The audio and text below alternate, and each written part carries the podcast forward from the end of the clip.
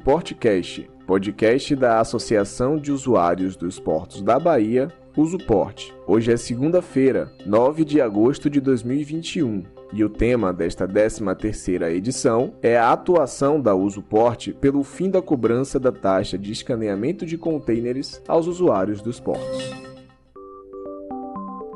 As empresas associadas a Usuporte estão isentas da taxa de inspeção não invasiva no Porto de Salvador, graças à atuação jurídica desta associação. A Usuporte defende que a chamada taxa de escaneamento de contêineres é cobrada de forma indevida e ilegal, por não se tratar de uma prestação de serviço aos usuários. A entidade reconhece a importância do scanner na apreensão de drogas, armas e demais produtos ilegais mas sem perder de vista que se trata de uma atividade de fiscalização aduaneira e segurança compulsória, de responsabilidade da alfândega, onde não existe contrato nem contraprestação de serviço ao dono da carga, ou seja, onde os usuários não são os beneficiários. Para explicar a atuação jurídica da Usuporte desta ação, convidamos o advogado Breno Felizola, coordenador do núcleo portuário do escritório Fernando Neves Advogados e Consultores Associados, que representa a associação neste processo. Eu costumo comparar essa batalha jurídica da Usuporte em relação à cobrança de preço por escaneamento de container a um cabo de guerra, que em alguns momentos o cabo está mais para o lado do terminal portuário e outros mais para o lado do, dos usuários.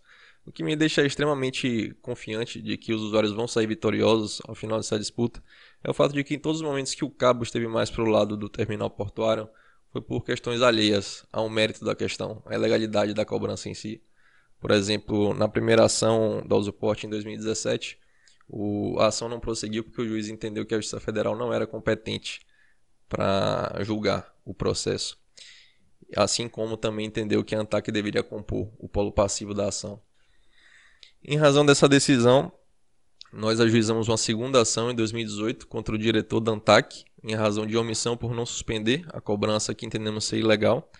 Chegamos a obter uma decisão liminar para suspender a cobrança, uma vez que o juiz entendeu que não havia, de fato, uma autorização legal.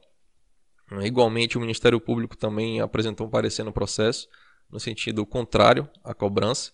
Porém, no momento do julgamento do mérito, o juiz virtuou o nosso pedido, entendeu que pelo fato de ANTAC estar realizando uma audiência pública para discutir o assunto, que não haveria omissão. É...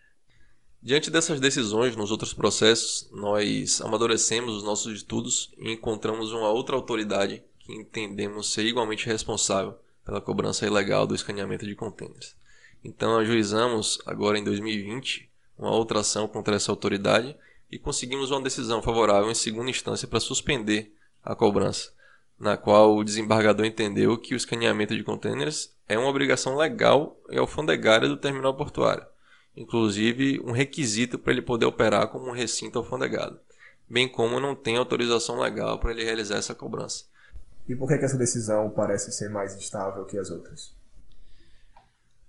Para essa decisão ser revertida, o recurso ele vai ser submetido a um colegiado de três desembargadores, no qual a maioria deverá votar né, pelo provimento do recurso e eu não acredito que isso vai acontecer.